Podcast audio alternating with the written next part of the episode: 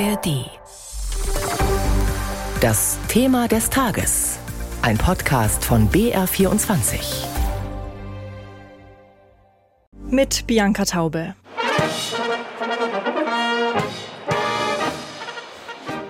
Vom Politiksimulanten über eine Leni Riefenstahl für Arme bis hin zu Rindviechern in Berlin. Beim politischen Aschermittwoch in Bayern wurde auch diesmal nicht mit Attacken und hämischen Vergleichen gespart. Sämtliche Bundestagsparteien lieferten sich bei getrennten Veranstaltungen Rededuelle vor Publikum, überzogen sich dabei gegenseitig mit Kritik und wurden dafür mit guter Stimmung und Applaus belohnt. Fast alle Veranstaltungen fanden in Niederbayern statt und heute Abend tritt noch CDU-Chef Merz in Thüringen auf. Mit Abstand die meisten Zuschauer kamen erneut in Passau bei der CDU zusammen. Regina Kirschner mit einigen Höhepunkten des politischen Aschermittwoch. Die CSU, das Original, prangt auf dem Logo in der Dreiländerhalle in Passau.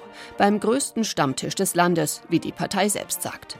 Mangelndes Selbstbewusstsein gab es bei der CSU noch nie. Und so macht Parteichef Markus Söder gleich zu Beginn klar, was er vom novellierten Bundeswahlrecht hält, bei dem die CSU an der 5-Prozent-Hürde scheitern könnte. Wenn ihr uns nicht wollt als Bayern, dann macht es halt alleine. Dann lasst uns halt raus. Eines weiß ich aber, Bayern kann ohne Deutschland leichter leben als Deutschland ohne Bayern, denn dann wäre Deutschland pleite, liebe Freunde und Freunde. So schaut's aus. Schwarz-Grün erteilt Söder eine klare Absage. Die Grünen machen so viel Mist, sie müssten eigentlich selbst unter die Düngeverordnung fallen, so der bayerische Ministerpräsident wörtlich. In Landshut bei den Grünen kalt der Bundesvorsitzende Omid Nuripur zurück. Söder ist der Problembär der deutschen Energieversorgung beispielsweise. Aber der hat eine Stärke, die hat niemand auf der Welt in der Härte. Der kann Prioritäten setzen. Und es gibt eine Priorität, das ist Markus Söder. Eher norddeutsch sachlich als bayerisch zünftig gibt sich SPD-Chef Lars Klingbeil bei seiner ersten Aschermittwochsrede in Vilshofen. Er warnt vor zunehmendem Rechtsextremismus und der AfD. Guckt ins Wahlprogramm von denen rein. Die wollen sämtliche Subventionen für die Landwirtschaft streiten. Das ist der Tod für die deutsche Landwirtschaft. Die AfD ist der Tod für die deutsche Landwirtschaft. Und wir machen ihnen ein vernünftiges Angebot, wie in diesem Land weitergehen kann. Bei der AfD hofft die bayerische Fraktionsvorsitzende Katrin Ebner-Steiner auf Trump als nächsten US-Präsidenten. Sie verleiht Söder den goldenen Kopierer für das umfangreichste Übernehmen von AfD-Positionen und lästert über Bundeskanzler Olaf Scholz von der SPD. Bester männlicher Nebendarsteller wird dieses Jahr Bundesminister Olaf Scholz für die überzeugendste Darbietung eines fast schon Demenzkranken mit Erinnerungslücken und Dauergrinsen. Die Kritik an der Ampel steht auch bei der Linkspartei im Mittelpunkt. Parteivorsitzende Janine Wissler moniert eine einseitige Politik für Reiche. Bei den Schwächsten wie den Bürgergeldempfängern hingegen werde gespart. Warum genau reden wir dauernd über Sanktionen beim Bürgergeld, aber nicht über die Sanktionen, die wir brauchen für reiche Steuerhinterzieher? Bei der FDP in Dingolfing mahnt die Spitzenkandidatin für die Europawahl Marie-Agnes Strack-Zimmermann vor einem Rechtsruck der Gesellschaft und nimmt dabei auch Bayerns Vizeministerpräsident Hubert Aiwanger von den Freien Wählern ins Visier. Es war früher definitiv nicht alles besser, aber zumindest waren die Brandstifter noch sichtbar und standen zu ihrem Werk. Heute ist ja immer der Bruder schuld. Sagt Strack-Zimmermann mit Bezug auf die Flugblattaffäre. Aiwanger selbst, dem nachgesagt wird, eigentlich immer Bierzeitreden zu halten, spricht sich in seiner Aschermittwochsrede für eine starke heimische Landwirtschaft aus, weil jeder siebte Arbeitsplatz von ihr abhänge. Sein Publikum hieß er willkommen zur, Zitat, größten Veranstaltung des gesunden Menschenverstands. Freie Wähler sind das Bollwerk der Demokratie. Darauf sind wir stolz und diese Rolle wollen wir weiter vertreten. Ähnlich klingt das bei Sarah Wagenknecht. Sie verspricht, dass mit ihrer Partei BSW die Vernunft in die Politik zurückkehre. Wagenknecht kündigt mit Blick auf die Europawahl an. Wir alle gemeinsam werden alles dafür tun, dass wir Ihnen zeigen, wir sind eine Kraft in Deutschland. Wir werden dieses Land verändern und die Europawahl ist der Start dafür. Es ist eine Premiere in dem kleinen Gasthaus in Passau. Wagenknechts neu gegründete BSW ist zum ersten Mal beim politischen Aschermittwoch dabei. Soweit die Zusammenfassung von Regina Kirschner. Mir zugeschaltet ist jetzt Eva Eichmann von der BR-Redaktion Landespolitik. Hi Eva. Hallo.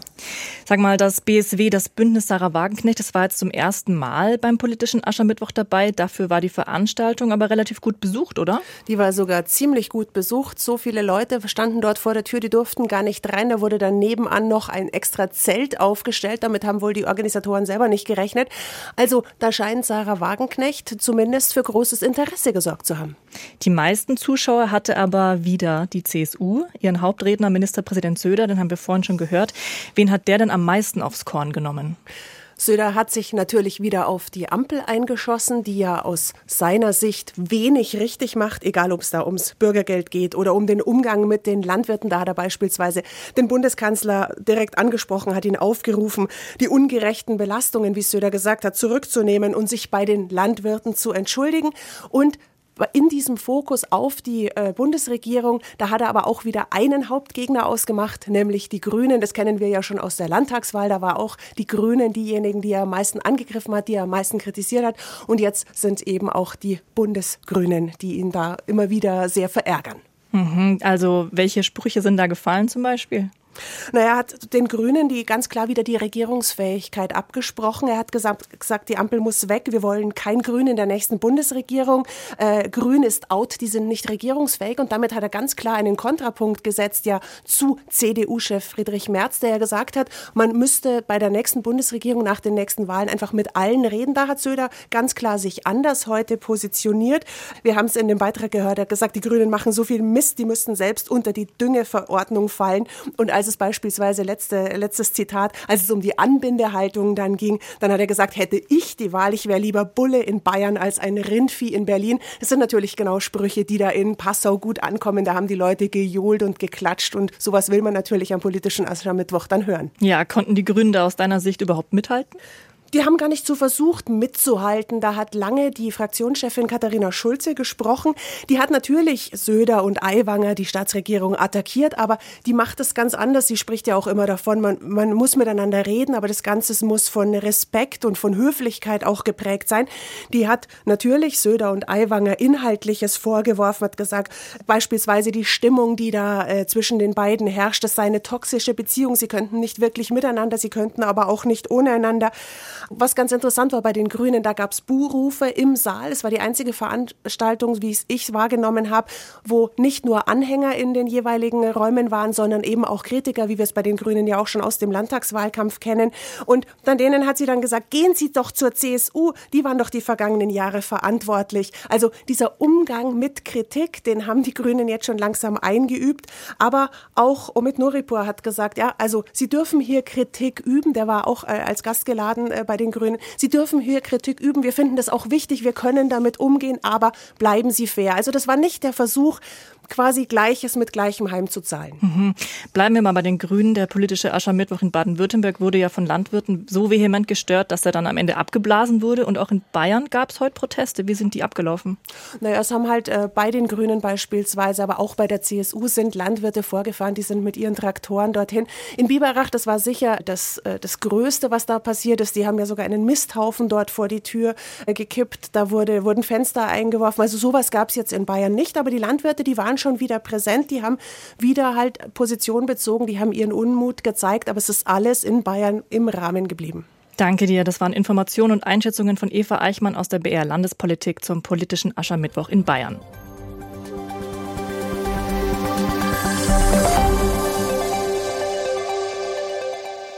Okay, dann rufe ich jetzt mal da an, ja? Uh. Boah, jetzt bin ich doch nervös. Ich glaube, dass ich gleich voll den Blackout kriege. Ich frage mich auch die ganze Zeit, ob ich noch weiß, wie ihre Stimme klingt. Oh, jetzt will ich es auch unbedingt wissen. Hallo? Ich bin Lea Utz und das ist Telephobia.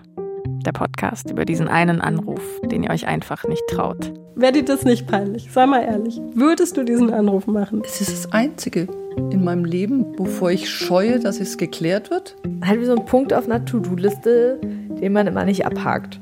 Es sei denn, jemand hilft euch dabei. Jemand mit der Geduld einer Warteschleife und der Penetranz eines nervigen Klingeltons. Dieser jemand bin jetzt ich. Und ich bin froh, dass du nicht irgendwie eine kühle, abgebrühte Reporterin bist. Mama Kratzer? Lea kümmert sich. Gut. Ich glaube, ich tue dir jetzt einen Gefallen und beende die Aufnahme. Vielleicht fragst du dich manchmal, was wäre, wenn du es einfach machst. Wenn du endlich anrufst. Ich glaube, ich habe so die Vorstellung, dass der mir erklären kann, warum das passiert ist. Was würdest du gerne von ihm hören? Tut mir leid. Ihr gewünschter Gesprächspartner ist vorübergehend nicht zu erreichen. Vielleicht war der Moment nie der richtige. Bis jetzt. Glaub mir, es lohnt sich. Oh mein Gott! Krass! Ja, also hätte ich jetzt nicht für möglich gehalten. Mir hat es irgendwie sehr gut getan, diesmal nicht alleine zu sein mit der Sache. Boah, ich, ich weiß, also, okay, ich versuche, warte, ich muss mich gerade kurz sammeln.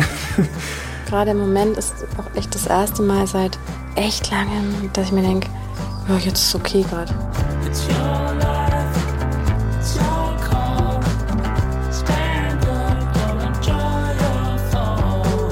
Telephobia. In der ARD Audiothek und überall, wo es Podcasts gibt. Wenn Sie fertig sind, legen Sie bitte auf oder drücken Sie die Raute-Taste für weitere Optionen. Es war total schön, einfach nur. Das ist krass.